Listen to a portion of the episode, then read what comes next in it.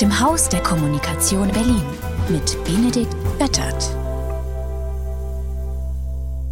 Hallo und willkommen zu einer neuen Folge von Hausbesuche, dem Podcast aus dem Berliner Haus der Kommunikation der Serviceplangruppe. Mein Name ist Benedikt Göttert, ich leite das Haus der Kommunikation Berlin und ich freue mich auf meinen heutigen Gast. Denn ich spreche heute mit Melanie Lubbe. Melanie führt mindestens ein Doppelleben. Tagsüber ist sie Personalreferentin einer Softwarefirma in Braunschweig und rekrutiert Fach- und Führungskräfte und nach Feierabend jettet sie als Schachgroßmeisterin durch die Welt, spielt in der Schachnationalmannschaft, in der Schachbundesliga, nimmt Schachtutorials auf, arbeitet als Schachtrainerin und Mentorin und hat 2018 sogar ihre eigene Online-Chess Academy, die Chessemy GmbH, gegründet, zusammen mit Ilya Saragatsky, ebenfalls Schachgroßmeister, und ihrem Ehemann Nikolas Lubbe, der internationaler Meister im Schach ist. Persönlich kennengelernt habe ich Melanie vor ähm, ich glaube vor drei oder vier Monaten in Hamburg beim Pharma-Symposium von Bauer, wo sie nicht nur zwei Partien im Blitzschach gegen mich gewonnen hat, ähm, klar, sondern auch einen spannenden Vortrag darüber gehalten hat, was Manager von Schachgroßmeistern lernen können. Herzlich willkommen, Melanie. Vielen, vielen Dank. Das war ja eine wirklich sehr charmante Anmoderation gar nicht so einfach, das Wort Schach und Chess so oft korrekt auszusprechen, aber es war fast gelungen. Sag mal, wie viele Stunden schläfst du pro Nacht? Ehrliche oh, Antwort, das ist, das geht doch gar nicht. Doch, ich versuche da immer auf meine sieben Stunden zu kommen. Das ist mir auch heilig, weil ich merke, wenn der Schlaf fehlt, dann funktioniert auch das andere nicht so gut. Deswegen äh, nehme ich mir da immer die Zeit für. Aber du träumst von Schach, oder? Ja, eher die Albträume dann tatsächlich, muss ich ehrlicherweise sagen. Ähm, aber natürlich äh, ist mir Schach äh, als was sehr Positives natürlich im Leben aber du musst dich ja auch vorbereiten. Also nicht nur, du machst ja auch tolle ähm, ähm, Videos auf YouTube. Ich glaube zusammen auch mit deinem Mann, ne, wenn es mhm. Banterblitz macht, also Geschwätzblitz auf Deutsch. Was ich ein super Format finde, seit es das irgendwann ähm, zum ersten Mal gab. Ich weiß gar nicht, wen ich zuerst da gesehen habe, aber auch das macht ja mittlerweile sogar Magnus Carlsen, der Weltmeister. Das Großmeister oder Meister sagen, was ihnen gerade durch den Kopf geht beim Spielen, ist unheimlich ähm, inspirierend und unterhaltsam gleichzeitig und manchmal auch beruhigend, dass äh, ein Großmeister jetzt auch nicht nur ganz abgefahren im 17. Zug Ableitung 5 nachdenkt, sondern auch ganz simpel sagt, wie er gerade unter Druck ist und auch nicht weiß, was er machen soll. Fand ich oder finde ich wirklich toll, aber das kostet ja eine ganze Menge Zeit. Du bist einfach sehr aktiv. Ich habe ein bisschen recherchiert. Du äh, läufst auch viel, du machst viel Sport, aber Schach ist ja auch Sport. Sport ja. ist, wenn man hinterher duscht, habe ich mal gelesen. Also ich finde, wenn man so eine sechsstündige Partie hinter sich hat, da ist man auf jeden Fall sehr K.O. Von daher denke ich, darf man Schach auch als Sport zählen. Ja, auf jeden Fall. Aber wie wird man denn zu einer guten Spielerin oder zu einer Großmeisterin? Ja, ich glaube, so wie in allen Sportarten ist natürlich Training wichtig, ne, dass man sich regelmäßig damit beschäftigt. Ähm, verschiedene Spielzüge übt, Taktiken, Strategien, vor allen Dingen auch äh, Fehler analysiert oder generell seine Partien analysiert und schaut, was man gut gemacht hat, aber vor allen Dingen eben auch, was man nicht so gut gemacht hat, so dass man da in Zukunft dann drauf aufbauen kann und das beim nächsten Mal besser machen kann. Also das ist, glaube ich, ganz wichtig, so eine Selbstreflexion. Ja, und ansonsten ist, glaube ich, ein Erfolgsgeheimnis auch noch, wenn man Spaß an der Sache hat. Ich denke, das ist auch bei den meisten Dingen so, wenn man mit Freude und Leidenschaft dabei ist, dann kann es auch passieren, dass man darin erfolgreich wird. Wie bist du denn zum Schach gekommen? Also ich, ich war ja auch mal im Schachclub und ich muss leider sagen, fast alle Klischees, die es so gibt, die stimmen natürlich nicht, weil in Wirklichkeit ist es sogar noch ein bisschen schlimmer, fand ich. Also die Art der Leute, die den Freitagabend damit verbringen, Schach zu spielen, ist schon sehr speziell. Und das, wenn man so als 16-Jähriger, dann ist man wirklich selber auch sehr speziell. Oder wie war das bei dir? Also ich habe schon ein bisschen früher angefangen, da war ich vier Jahre Ähm, meine Eltern haben mich äh, damals zum Schach gebracht, erstmal selber beigebracht und später bin ich dann auch in den Schachverein. War aber tatsächlich auch erstmal ein klein bisschen abschreckend, muss ich sagen, ähm, weil da halt ganz viele Jungs waren und ich war so ziemlich das einzige Mädel. Ähm, und gerade in dem Alter ist es natürlich auch so, ne, da wird man dann noch schön geärgert von den Jungs und ja, da war meine Motivation dann nicht immer so groß, bis es irgendwann so weit kam, dass ich dann gegen die Jungs gewonnen habe. Und dann waren die nämlich nicht mehr so vorlaut. und dann hat's mir tatsächlich auch äh, Freude bereitet.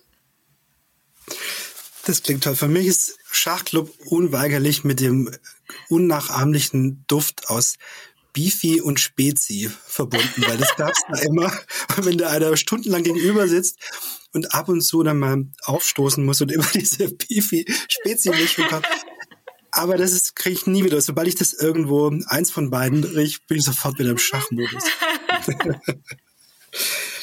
ähm, du hast ähm, darüber gesprochen, was Manager oder auch Berater, ich vermute, das kann man ausweiten auf Kreative, auf Chefs, auf CEOs, auf eigentlich jeden, der Verantwortung trägt, ähm, übertragen kann. Was können die von Schachgroßmeistern, Schachgroßmeisterinnen, was können die davon lernen? Was kann man sich da abgucken? Ja, jede Menge, würde ich sagen. Ähm, aber ich denke, ich pick jetzt einfach mal so ein paar Aspekte raus. Also eins ist definitiv das langfristige Denken. Ich glaube, das ist was, was Schachspieler und Schachspielerinnen äh, auf jeden Fall können, nämlich eben nicht nur einen Zug vorausschauen, sondern langfristig äh, denken und auch nicht so auf die schnellen Tricks aus sein, sondern eben eine nachhaltige Strategie auch fahren, weil sonst funktioniert's nicht, sonst bekommt man die Strategie um die Ohren gehauen vom Gegner. Und ich denke, das ist was, was sich auch ja, Manager oder generell alle auch im Business äh, von Schachspielern abschauen können.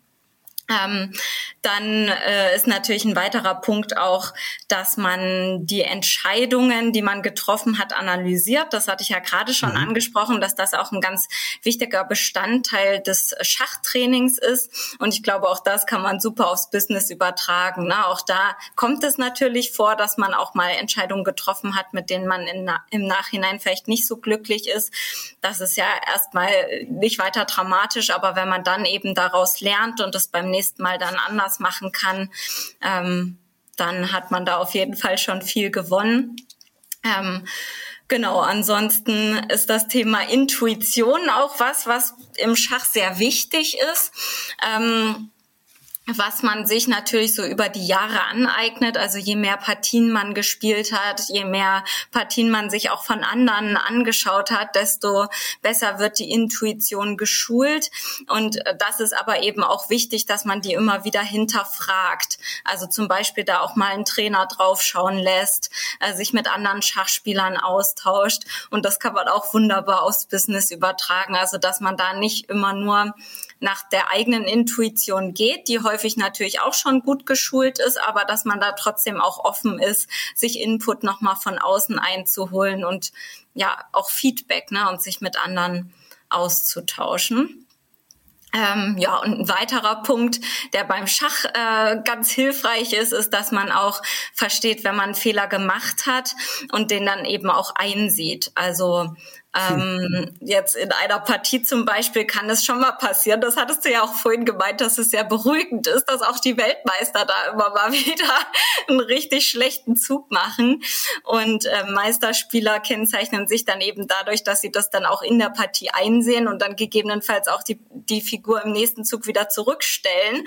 Auch wenn das natürlich dann eine Art Zeitverlust ist und man vor allen Dingen auch signalisiert, oh, das war jetzt gerade irgendwie eine schlechte Idee, was ich da gemacht habe. Aber das zeichnet dann eben auch Größe aus. Ne? Und ich glaube, auch das kann man wunderbar aufs Business übertragen, dass es natürlich dazu kommt, dass man mal eine falsche Entscheidung getroffen hat. Aber wenn man dann dazu steht und sagt, ja Leute, tut mir leid, das war irgendwie echt jetzt nicht so sinnvoll, ähm, lass uns das jetzt anders machen, ähm, dann zeugt das von Größe meiner Meinung nach. Aber das ist natürlich oft auch der schwerste Part, vor allem wenn er nicht so objektiv ähm, beurteilbar ist, wie das im Schach ja mittlerweile auch durch, durch einfach unglaublich starke Computer der Fall ist, wo man einfach nicht sagen kann, doch, es war besser, nee, was nicht. Minus fünf bedeutet, war nicht so gut. Ähm, ich glaube, dass Fehler einsehen ähm, tatsächlich zum Lernen ein großer Schritt ist, aber auch wahrscheinlich der schwerste ja. Part, wenn es eben keinen Schiedsrichter gibt. Aber gehen wir doch mal auf die einzelnen Punkte ein. Du sagst langfristig denken. Jetzt mal kurz nochmal auf Schach. Wie, wie weit denkt man denn voraus? Wie viele Züge berechnest du voraus? Also jetzt bei einer richtigen Partie zwei Stunden für 40 Züge Zeit. Wie weit geht es? Ja, das ist äh, ganz schwierig zu beantworten, denn es kommt tatsächlich darauf an, auf die Komplexität der Stellung vor allen Dingen. Also wenn wir uns jetzt eine Endspielposition vornehmen, wo nicht mehr so viele Figuren auf dem Brett sind, da ist es viel einfacher, auch viele Züge vorauszudenken. Das können dann zehn, das können auch mal 20 sogar sein, weil es eben nicht mehr so viele Optionen gibt, dadurch, dass die äh, Figurenanzahl dann begrenzt ist. Ne? Aber wenn wir uns jetzt eine ganz komplexe Mittelspielstellung vornehmen, also wo wirklich noch ganz viele Schachfiguren auf dem Brett sind, wo beide Seiten unglaublich viele Möglichkeiten und Optionen haben. Da sind es dann halt manchmal nur zwei, drei Züge, die man vorausberechnen kann. Und äh, dann muss man eine Einschätzung treffen und dann halt nach den drei Zügen nochmal neu reingucken, weil der Gegner dann vielleicht auch anders reagiert hat, als man das erwartet hat. Ich fand es interessant, es gibt so eine Studie über, wie Großmeister denken und vergessen, wer der Autor ist, muss ich nachreichen. Der hat aber herausgefunden, dass eben Großmeister nur über ein oder zwei Züge nachdenken, also über die, die in Frage kommen und alle anderen relativ schnell ausgeschlossen haben oder schon intuitiv ausschließen können. Während ein Amateur halt erstmal über alle Möglichkeiten nachdenkt und jeden einzelnen deswegen auch sehr viel Zeit verliert. Mhm. Das ist dann vermutlich der Teil, den du als ähm, Intuition bezeichnet hast, mhm. wo man mhm. vielleicht einen Riecher hat, in welche Richtung das gehen könnte. Genau, das nennt man auch Kandidatenzüge, die in Betracht gezogen werden. Und ja, das würde ich unterschreiben. Also, dass bessere Spieler da sich auf wenige relevante Züge fokussieren und da dann auch in die Tiefe reinrechnen und weniger erfahrene Spieler dann eher mehrere Züge betrachten und die dann eben nicht so tief rechnen auch können, ne? weil das ja einfach viel zu viel Zeit dann auch in Anspruch nehmen würde. Ja, das, äh, das würde ich auch so sagen. Und in einer Blitzpartie oder in einer Bullet-Partie, wo man vielleicht eine Minute für die ganze Partie Zeit hat, da ist es nur noch Intuition oder ja. ist es dann nur noch Tricks oder worum geht's da? nee, das ist vor allen Dingen dann Intuition, ähm, weil da kann man nicht äh, lange rechnen. Da muss man sich wirklich auf die Erfahrung und das Gespür irgendwie auch äh, verlassen ja, ein bisschen Tricksereien kommen da wahrscheinlich dann auch noch hinzu. Da ist das mit dem langfristigen Denken dann tatsächlich weniger relevant, würde ich sagen, weil in so Blitzpartien es dann tatsächlich auch eher darum geht, mal Fallen zu stellen und so, weil der Gegner eben nicht so viele Kapazitäten hat, das dann in die Tiefe berechnen zu können. Aber ja, Intuition spielt da auf jeden Fall eine große Rolle. Und wie ist es mit der Psychologie? Also ich rede jetzt nochmal von mir, wenn ich zu Hause, ich spiele ja ganz gerne mal ein bisschen Schach, so online, mhm. da bin ich in meinem stillen Kämmerlein und kann konzentriert und auch mal schnell Schach spielen. Als ich gegen dich gespielt habe in diesem Simultanblitz, äh, wo dann plötzlich 30 Leute drumherum standen und so geguckt haben, das ist eine ganz andere Situation. Da kommen ganz andere Faktoren mit dazu wo dann sofortige Schachblindheit heißt, glaube ich, der Schach, äh, der, der Fachbegriff dann eintritt und man gar nichts mehr sieht. Kennst du das oder ist das für dich schon immer trainiert und das blendest du aus? Nee, das kenne ich total, aber erstmal muss ich hier nochmal erwähnen, also du hast dich ja richtig, richtig gut geschlagen und mich total ins Schwitzen gebracht. Das muss ich hier wirklich einmal klarstellen. ähm, genau, aber nee, ich kenne das auch, gerade so meine ersten Einsätze in der Nationalmannschaft, wo man dann weiß, okay, erstmal der Trainer guckt zu, die Mannschaft guckt zu, aber auch, äh, ich sage jetzt mal ganz Schachdeutschland irgendwie an den Bildschirmen, das wird ja dann auch live übertragen. Das ist natürlich schon ein ganz anderes Gefühl, als wenn man da so eine Trainingspartie einmal zu Hause alleine spielt. Ähm, aber das ja ist dann auch Teil des Trainings, ne, dass man lernt, das auszublenden und sich einfach wirklich auf sich und die Partie zu fokussieren und nicht irgendwelche Gedanken noch an die Zuschauer ähm, sich damit mit noch auswirken auf die Leistung. Also du musst ausblenden, dass dein Mann zuguckt oder dass die Oma noch zuguckt und dir die Daumen drückt und so. Das geht dann ja. nicht. Sag mal, hilft dir Schach in deinem Job? Oder hilft ja. dir dein Job im Schach? Nee, also Schach hilft mir fürs Berufsleben und auch früher schon in der Schulzeit und im Studium. Ja, tatsächlich wurde ich nämlich immer gefragt, ob mir mein Psychologiestudium fürs Schach hilft und ich habe dann immer geantwortet, es ist eigentlich eher andersrum. Ähm, ja, weil ich durchs Schachspielen sehr viele Kompetenzen ausgebildet habe, die man halt auch so im normalen Leben, sag ich mal, gut gebrauchen kann. Also sei das jetzt erstmal Konzentrationsfähigkeit, da ist immer ein gutes Beispiel, die Abi-Klausur, die ja so mehrere Stunden lang geht und wo dann meine Mitschüler dann irgendwann nach zwei Stunden erstmal ihr Essen ausgepackt haben und auf Toilette gegangen sind und so, wo man dann schon gemerkt hat, ui, da hat die Konzentration irgendwie nachgelassen. Ähm, aber für mich war das natürlich überhaupt kein, kein Thema, sich da fünf, sechs Stunden auch hochkonzentriert einer Aufgabe zu widmen. Ähm, also das hilft mir definitiv auch, sich so zu fokussieren und dann vor allen Dingen auch das Thema Lösungsorientierung und wie man an Probleme rangeht. Ne? Dass man, wenn man mit einer vielleicht auch bewährten Strategie dann irgendwie nicht mehr weiterkommt bei einem bestimmten Aspekt, dass man dann eben kreativ ist und mal noch andere Möglichkeiten in Betracht zieht, weil das muss man beim Schach auch machen, wenn man merkt, dass der Plan, den man eigentlich verfolgt hat oder den man sonst gerne verfolgt, wenn der diesmal nicht funktioniert, muss man halt nach Alternativen Ausschau halten und ähm, ja, findet dann häufig eben auch was. Und mhm. ja, das kann man im normalen Leben, glaube ich, auch ganz gut gebrauchen. Ja, und generell auch so ne, mit, mit Niederlagen umzugehen, Gut, da muss ich gestehen, das ist jetzt nicht, nicht meine Kernkompetenz. Da kann ich auf jeden Fall auch noch sehr an mir arbeiten. Ähm, aber das ist auch was, was man nicht nur im Schach, sondern auch in anderen Sportarten natürlich lernt. Ne? Ja, ein strategisches Denken. Also ich glaube, ich könnte jetzt hier noch jede Menge Sachen aufzählen, aber ja, ich würde auf jeden Fall sagen, dass Schach äh, sehr, sehr viel Gutes auch ähm, ausbildet, was man sonst so gebrauchen kann. Was ich im Alltag manchmal merke, also wenn wir uns eine neue Kampagne oder eine Kreatividee ausdenken, nicht jeder kann das, wenn man eine richtig tolle Idee gefunden hat, dann gibt es Menschen, die da einfach sehr dran hängen und mhm. eine zweite gar nicht erst aufkommen lassen wollen. Und dann gibt's welche, und da hilft mir das Schach dabei, zu sagen, die erste Idee, die parken wir jetzt mal zur Seite. Also Kandidatenzug 1 habe ich jetzt durchgerechnet. Mhm. Der ist ziemlich gut hat aber auch Vor- und Nachteile und jetzt gehen wir nochmal einen anderen Zug und blenden aber alles andere aus dabei. Dabei hilft mir Schach und dann am Ende auch unter Druck, und im Schach ist es dann eben Zeitdruck vor allem, mhm. irgendwann zu sagen, ich muss jetzt eine Entscheidung fällen. Also ich muss jetzt die Verantwortung übernehmen und damit, wofür wir uns entscheiden oder ich mich, komme was wolle, das ist mein Weg, da kann ich jetzt nicht ähm, dran vorbei. Ich glaube, das, das hilft dabei. Ja. Zumindest ist meine Erfahrung. Ja, definitiv. Hat Schach denn mit Intelligenz zu tun? also es gibt, es gibt auf jeden Fall eine Korrelation, eine positive. ähm, da gibt es auch mehrere Studien zu dem Thema. Allerdings ist die Kausalität jetzt nicht, nicht geklärt. Ähm, genau, also so würde ich das beantworten. Aber ich denke, ähm, man kann egal welcher IQ auch äh, guter Schachspieler werden. Und wie stehst du zu künstlicher Intelligenz generell?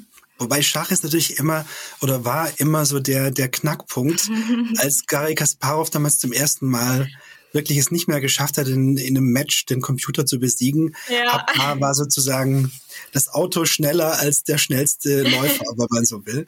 Ja. Ähm, wie siehst du das? Ja, also ein sehr spannendes Thema auf jeden Fall, was auch im Schachsport einen großen Einfluss hat. Du hast es angesprochen, die Engines, die inzwischen deutlich den Menschen im Schach überlegen sind. Das ist, würde ich sagen, Fluch und Segen zugleich. Ähm, Fluch in dem Sinne, ne, dass die Kreativität zumindest in der Anfangsphase beim Schach so ein bisschen verloren geht, weil man halt ganz viel erstmal ausanalysieren kann, indem man die Engines zur Hilfe nimmt und derjenige, der sich dann besser mit den Engines vorbereitet hat, hat erstmal einen gewissen Vorteil in der Partie. Ähm, aber ein Segen ist es natürlich auch, weil die Engines eben auch neue Ideen reingeben ins Schach und man davon natürlich auch sehr profitieren kann. Ähm, ja, deswegen zweischneidiges Schwert, aber ich glaube, es ist einfach das, was man draus macht, ne? Und ich sehe jetzt nicht, dass der Schachsport dadurch äh, zerstört wird oder so, weil letztendlich sitzen dann zwei Menschen sich gegenüber, die ihre Fehler machen und die dann eben auch wieder die Spannung ins Spiel bringen. Kasparov hat damals auch den tollen Satz gesagt, ähm, er wird erst Angst vor einem Schachcomputer haben, wenn Computer in der Lage sind, einen Roman zu schreiben, der ihn zu Tränen rührt. Oh. Das fand ich wirklich einen tollen Satz, aber wahrscheinlich sind wir mittlerweile ja. so weit. das Wollte ich auch ist. sagen. Ich glaube, da ist schon sehr, sehr viel möglich. Auch also da wirst du dich ja viel besser auskennen, aber dass auch Texte ne jetzt schon wirklich sehr, sehr hohe Qualität haben. Ähm, ja. Wie ist es mit Schummeln? Also während wir reden, ich weiß nicht, wie, wie stark du das verfolgst, aber ist ja gerade bei dem Turnier passiert, dass äh, Magnus Carlsen, also der Weltmeister von dem Turnier, ähm, nach der zweiten Runde, glaube ich, oder ich weiß nicht, jedenfalls relativ früh, also, hm. nach der dritten, ähm, gesagt hat, er ähm, tritt zurück, also er beendet das Turnier nicht hat nur angedeutet, dass sein Gegner vielleicht ähm, geschummelt haben könnte oder mit Hilfe eines Schachcomputers irgendwie gespielt haben könnte. Zum einen bemerkenswert, weil Magnus Carlsson für alles bekannt ist, aber nicht, dass er irgendwo zurücksteckt oder mhm. nicht gewinnen möchte. Er ist der beste Spieler der Welt, da gibt's glaube ich, keine ähm, Zweifel dran, äh, der das auch nicht nötig hat, aber er hat eben verloren gegen den Hans Niemann und hat aber nur in einem Video ange, also ein Videolink von irgendeinem Fußballtrainer, bin ich jetzt nicht so firm, der gesagt hat, wenn ich was sagen würde, würde ich große Probleme kriegen. Ja. Wie siehst du das? Also zum einen, ist es aus deiner Sicht möglich, tatsächlich zu schummeln mit Hilfe eines Computers oder eines Chips im Ohr, im Kopf, im kleinen C? Keine Ahnung. Oder ist es Quatsch?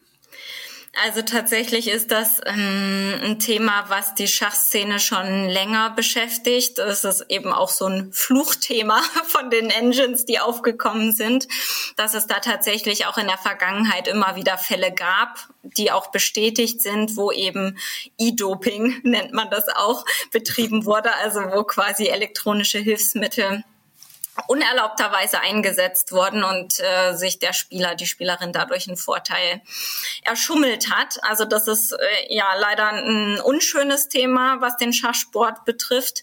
Ähm, jetzt in diesem ganz konkreten Fall kann ich mich jetzt nicht äh, detailliert zu äußern. Da weiß ich einfach nicht, was Sache ist. Das weiß aber, glaube ich, auch noch niemand. Also die Diskussionen gehen da gerade noch an. Ähm, ich glaube, bei so Superturnieren, wo wir ja auch davon reden, der Sinkfield Cup, da sind ja wirklich die besten Spieler der Welt. Da denke ich persönlich eher, dass es sehr unwahrscheinlich ist, dass da wirklich jemand betrügt. Ähm, ja, aber ausschließen kann man es natürlich nie. In dem konkreten Fall weiß ich, kann ich mich nicht qualifiziert zu äußern.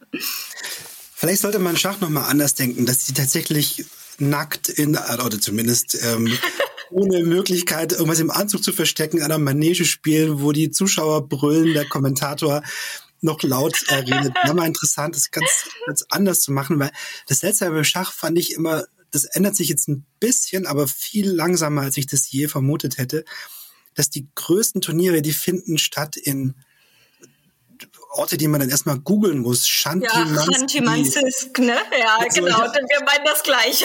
ja. Das da? Oder Weig am See, das kennt man durch Schach mittlerweile. Mhm ähm, oder irgendwo in Indien und so, nichts dagegen. Aber warum gibt es denn nicht mal ein großes Turnier in Berlin oder in Paris oder in London oder in New York oder mit großen Sponsoren, die sogar noch das Glück hätten, dass ihr Name für alle Ewigkeit mit einzelnen Partien verbunden sein wird, die ja Leute immer wieder nachspielen, ähm, gibt's aber nicht. Mhm. Deswegen vielleicht muss man Schach auch mal nochmal ganz, ganz anders denken. Oder zumindest, ja. ich glaube, es passiert aber eigentlich auf einer sehr seriösen Art noch. Ich habe gerade eher ähm, unterhaltsame Formate. An das Nacktschach gedacht, ja. nee, also äh, grundsätzlich bin ich da auch äh, ein Freund von, dass man Schach mehr in die Öffentlichkeit rückt, ne? Und auch ja Sponsoren tauglicher gestaltet, ähm, ja, da generell auch die Aufmerksamkeit äh, drauf lenkt. Also da bin ich offen für Ideen, definitiv. ähm, ja, letztendlich ist es, glaube ich, auch, was du mit den Ausrichterorten angesprochen hattest, häufig eine Frage des Geldes, der Finanzierung. Ähm, ich war tatsächlich ganz froh, als ich dann auch mal in Chanty-Manzis gelandet bin, weil ich da wahrscheinlich so von mir aus jetzt nicht hingefahren wäre. Und dann ist es ja doch mal ganz interessant, so Orte kennenzulernen, ähm, die man nicht so auf der Agenda hat. Aber ja, grundsätzlich stimme ich dir dazu, dass man das gerne auch noch ein bisschen mehr in den Mittelpunkt rücken darf. Okay, jetzt noch eine ganz ernste Frage, die mich wirklich beschäftigt, weil ich dann mal nachgefragt wurde und keine gute Antwort wusste. Also Männer sind nicht intelligenter als Frauen, sind wir uns einig, oder? Menschen sind irgendwie halt einfach unterschiedlich intelligent. Mhm. Schach ist wahrscheinlich eher ein Männersport, so von wie man aufwächst, aber eben auch nicht nur. Wie kann es sein? Ich habe gerade nachgeguckt, dass die beste Schachspielerin der Welt ähm, Yifan Wu aus China gerade, mhm. die ist auf Platz 98 der Weltrangliste.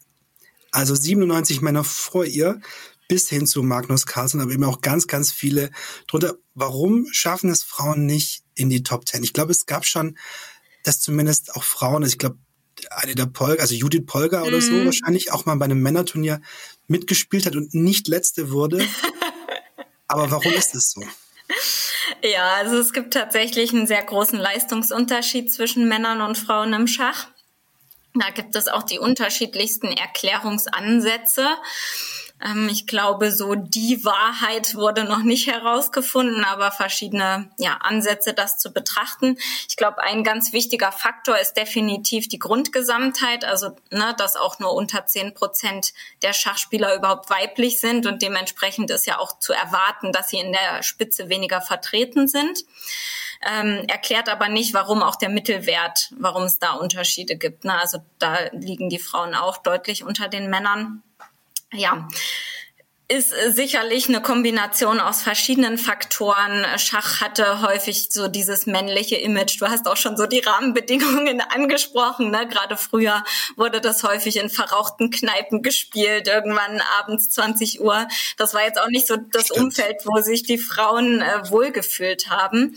Ähm, ja, also ich glaube verschiedene Faktoren, aber ich persönlich finde das natürlich sehr schade und glaube, dass gerade ähm, ja auch so die die Grundgesamtheit der Frauen mal erhöht werden könnte. Äh, und dann denke ich, ist es auch eine Frage der Zeit, dass sich das Leistungsniveau dann auch angleicht. Hat es was mit Aggressivität zu tun? Weil ich habe ja recherchiert und du hast deinen Bachelor of Science in Psychologie zum Thema Aggressivität am Schachbrett geschlechterbezogen ja. geschrieben, richtig? Ja, tatsächlich äh, wollte ich mich nämlich auch diesem Thema wissenschaftlich widmen und habe da, ja, wie du sagst, die Bachelorarbeit zugeschrieben ähm, und hatte dann auch ein Studiendesign, wo ich eben diese Aggressivität äh, auf dem Schachbrett, nicht am Schachbrett untersucht habe, weil es eben auch die Hypothese gab, dass Frauen weniger aggressiv sind und sich das dann eben auch auf die Leistung auswirken kann. Das mhm. konnte ich so aber nicht bestätigen. Also tatsächlich äh, war es so, dass äh, ja Frauen da sogar die aggressiveren Züge gewählt haben und aber noch besonders mehr gegen, wenn sie gegen Frauen angetreten sind. Also da hat sich das noch mal mehr äh, ausgewirkt. Ja, fand ich auch. Wo wir heute schon bei den Gary Kasparov-Zitaten sind, er hat auch mal gesagt, Schach ist die gewalttätigste aller Sportarten. Oh. Kannst du das unterschreiben?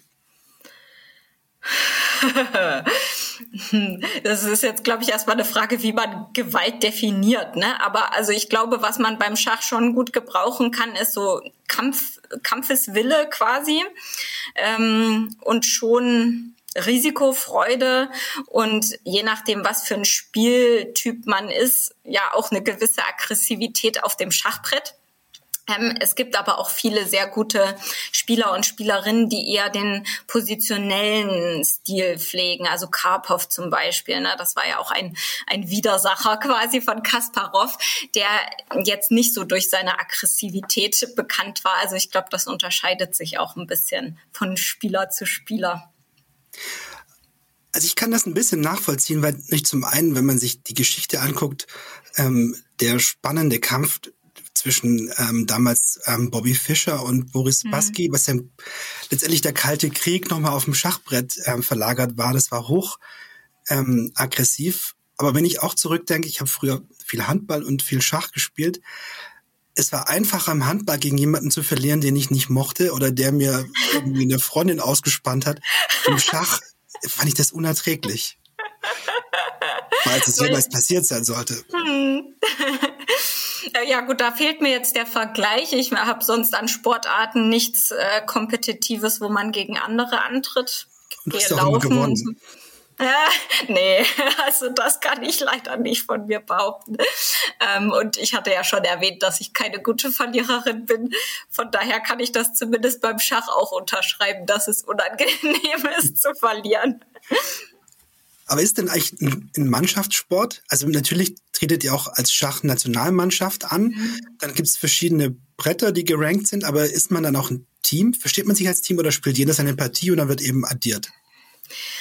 Jein, sag ich mal. Also ich glaube, es ist schon was anderes als na, so eine klassische Mannschaftssportart wie Fußball, wo man halt wirklich auch miteinander agieren muss, um erfolgreich zu sein. Das ist so beim Schach jetzt nicht der Fall, weil, wie du gesagt hast, jeder spielt seine eigene Partie und am Ende wird zusammen addiert.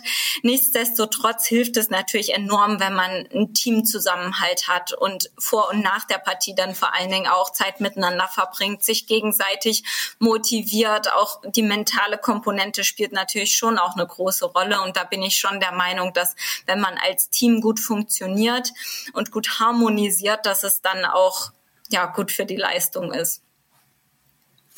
Ich habe noch ein paar kurze Fragen. Spielst du lieber digital oder am Brett? Am Brett ganz, kann ich ganz klar beantworten, weil da gerade auch so dieser Wettkampf, dieses Wettkampffeeling doch noch deutlich stärker zum Tragen kommt. Man sieht den Gegner, man äh, versucht ein bisschen was im Gesicht zu lesen. Man hat natürlich auch die soziale Komponente dann drumherum. Also das, das mag ich schon deutlich lieber, wobei ich auch sagen muss, dass gerade jetzt so in den letzten Pandemiejahren es natürlich auch ein großer Segen war, dass man Schach auch online spielen kann und dass das halt auch auch gut funktioniert. Da hatten andere Sportarten ja mehr zu kämpfen dann in der Zeit. Aber wenn ich es mir aussuchen kann, dann Real Life. Kann ich nachvollziehen. Wobei ich gerade seit der Pandemie wirklich großer Online-Fan geworden bin, als die Kandidaten, also die das Turnier stattfand, woraus, also wo der Gewinner dann der Herausforderer sein durfte von Magnus Carlsen für die nächste Weltmeisterschaft und Magnus Carlsen hat dieses Turnier mitkommentiert. Ja. Das fand ich schon sensationell. Das ja. geht dann eben auch nur in der Form online. Und ich erinnere mich dann auch an Schachpartien, wo man dann fünf Stunden einem Menschen gegenüber sitzt, der einfach fünf Stunden lang mit dem Fuß wippt. Das muss man ja, aushalten. Das ich auch. Ja, das stimmt. Das sind dann die, die psychologischen Komponenten, die da noch mit reinspielen. Ja oder immer wieder dieses schwere Ausatmen so direkt zu mir, weil es gerade so schwer ist. Naja, aber das gehört dazu, zu Menschen. Spielst du lieber gegen schwächere oder gegen stärkere Spieler gegen oder Spielerinnen? Stärkere. Ja, auch ganz klar gegen Stärkere. Ähm, ja, da ist die Herausforderung ja noch mal größer, wobei es ja auch auf keinen Fall einfach ist, gegen Schwächere oder vermeintlich Schwächere zu gewinnen. Deswegen lieber gegen Stärkere, da kann man ja eigentlich nur gewinnen. Und gegen Schwächere tut man sich dann häufig schwer. Und äh, ja, also Stärkere. Deine höchste Elo Rating, also die Elo-Zahl, das bestimmt so ein bisschen die, die Stärke oder die, das Level, das man erreicht hat, war, glaube ich, 2387. Freust du dich, wenn ich dir das sage, oder denkst du, Mist, da bin ich jetzt gerade nicht? Äh, sowohl als auch. Ähm, also ich bin natürlich stolz, dass ich dieses Rating mal hatte, aber auf der anderen Seite bin ich auch traurig, dass ich da schon eine ganze Weile ganz schön weit entfernt bin. Und ich habe aber den Kampf noch nicht aufgegeben und habe noch die Hoffnung, dass ich da irgendwann wieder hinkomme, vielleicht sogar noch drüber und den IM-Titel dann auch erreiche. Mal gucken, was da noch möglich ist. Hast du ein Ziel bei den Punkten? So wie Magnus ja. hat jetzt, glaube ich, gesagt, 2900 will er schaffen. Das ist wichtiger ah. als die nächste Weltmeisterschaft. Ja, nee, das ist also 2900 ist jetzt nicht mein Ziel, aber äh, 2400 wäre tatsächlich ähm, echt toll, weil ich dann damit auch den IM-Titel bekommen würde. Ähm, ja, also das ist so mein mein Ansporn. Schauen wir mal. Du hast ja auch einen guten Gegner zu Hause, mit dem du immer üben kannst. Mhm. Ich habe gehört, ihr habt aus ausgelost oder ähm, ausgespielt, wessen Nachnamen ihr annimmt. Das ist aber ein Gerücht, oder? Also als ihr geheiratet habt, hat in der Blutschach ausgemacht, wessen Nachname der andere annimmt. Ja, das ist, das ist kein Gerücht und das ist, war auch überhaupt nicht gefaked oder irgendwas. Also es war tatsächlich die Situation, dass wir uns nicht auf einen Namen einigen konnten. Wir wollten beide eigentlich gern unseren eigenen behalten und wollten auch keinen Doppelnamen annehmen. Ja, und dann haben wir natürlich gedacht, ja, okay, wie, wie können wir das jetzt lösen? Wir sind Schachspieler, na gut, dann spielen wir das halt aus. Es war, das muss ich hier auch nochmal in aller Öffentlichkeit betonen, natürlich höchstgradig unfair, weil mein Mann äh, ja der stärkere Spieler ist und ich auch noch schwarz hatte und überhaupt. Ähm, ja, aber nein, ich bin dann doch eine faire Verliererin in dem, in dem Kontext und habe dann schweren Herzens meinen Namen abgegeben. Aber es war tatsächlich auch nur diese eine Partie und kein Zurück. Und, und es gibt da auch Videos von. Wir haben das äh, live aufgezeichnet damit man auch nicht schummeln kann. Und äh, wenn man sich da das Video von meinem Mann anschaut, dann sieht man auch ganz klar, dass das nicht geschummelt war, weil ihm ist dann zwischendurch echt die Sprache weggeblieben und er ist bleich geworden, weil ich nämlich zwischendurch auch mal besser stand. Und da hat er schon seinen Namen schwinden gesehen. Sehr gut, würde ich mir gerne mal angucken. Das ist wirklich eine der ernstesten Partien, die man so spielt, wahrscheinlich. Ja, also die, die bedeutungsvollste auf jeden Fall, ne? hatte die größte Auswirkung auf mein Leben. Ähm, spielst du lieber weiß oder lieber schwarz? Hm, das kann ich jetzt nicht so klar beantworten. Also mit weiß hat man natürlich den objektiven leichten Vorteil. Mit Schwarz finde ich es aber in der Eröffnung einfacher, weil man da meistens äh, vorgeben kann, was gespielt wird. Ne? Weiß entscheidet sich ja meistens zwischen zwei Zügen E4, D4. Klar gibt's noch andere, aber das sind so die Hauptoptionen. Und dann hat man mit Schwarz meistens sehr viele Möglichkeiten und kann dann quasi so die Richtung vorgeben. Deswegen, ja, wahrscheinlich schon weiß, weil man da die besseren Chancen hat, aber mit Schwarz macht ein bisschen mehr Spaß. Okay, auf einer Skala von 0 bis 10, wie sehr gehst du deinen Kolleginnen und Kollegen auf die Nerven, äh, wenn es wieder heißt, oder den potenziellen Bewerberinnen und Bewerbern, wenn du wieder mit deinem Schach kommst? Von 0 bis 10. Die jetzt wieder, schon wieder. Oder also gar nicht. Da, würde ich tatsächlich eine geringe Nummer nennen, weil ich das meistens von mir nicht anspreche. Häufig ist es eher andersrum, dass zum Beispiel Bewerber, wenn die sich aufs Bewerbungsgespräch vorbereiten, dann mal über mein LinkedIn-Profil oder so gestolpert sind, wo das ja auch erkennbar ist und mich dann drauf ansprechen. Und dann, dann rede ich natürlich auch gerne drüber. Also so ist es nicht. Aber von mir aus spreche ich das selten an. Aber Gehaltsverhandlungen machst du noch nicht in, im Blitzschach. Das könnte so ich eigentlich mal einführen. Sowohl meine eigenen als auch die der neuen Mitarbeiter. Sehr gut. Ähm, E4 oder D4? E4. Schachinsider. Hm. Ja. okay, welche Klischees über Schachspieler und Schachspielerinnen stimmen denn nun mal wirklich? Der, äh, der Beutel, also das sieht man, wenn man zu einem Schachturnier fährt, gerade ein großes Schachturnier. Ne? Es gibt ja auch Turniere, wo so 500, 600, 700 Schachspieler teilnehmen. Und wenn man sich da in der Nähe des Spiellokals aufhält, dann sieht man schon immer jede Menge Spezies mit so Beuteln rumlaufen. Und da weiß man direkt, okay, das sind die Schachspieler. Also das, das stimmt definitiv. Und Gut, die meisten Schachspieler sind natürlich schon ein bisschen Nerds, wobei ich das ja eher als Kompliment sehe und äh, generell auch die Schachszene und die einzelnen Charaktere sehr liebenswert, sehr vielfältig und überhaupt eine tolle Gemeinschaft finde. Ähm, ja, die meisten sind schon irgendwie ähm, naturwissenschaftlich versiert. Das, das sieht man auch, aber auch da bunt gemixt, ne, hat man eigentlich auch alles dabei. Ja, und männlich ist ja leider auch noch das Vorurteil, was leider auch noch zutrifft. Aber ich hoffe ja, dass sich das in Zukunft ändert.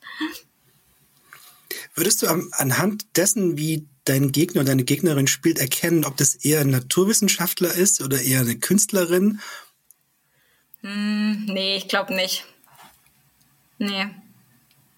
Also, nee, müsste man mal eine Studie zu machen, aber äh, glaub nicht. Spielst du eigentlich gerne Blindschach? Also wo man das Brett nicht sehen darf? Ja, ich kann das leider nicht so gut. Mm, also so eine Partie kriege ich noch mit Ach und Krach hin, je nachdem, wie gut der Gegner ist. Wow. Ähm, Ja, aber das ist halt auch eine Trainingssache und ich trainiere das nicht so häufig. Mm, also ich finde das auf jeden Fall interessant. Ich glaube, das ist auch wertvoll, wenn man das trainiert.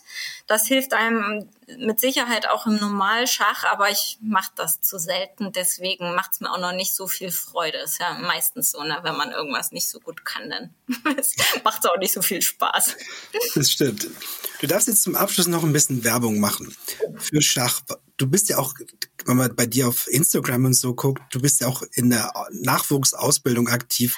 Versuchst Frauen und Mädchen auch zum Schach zu kriegen ja. und so. Warum ist Schach überhaupt toll?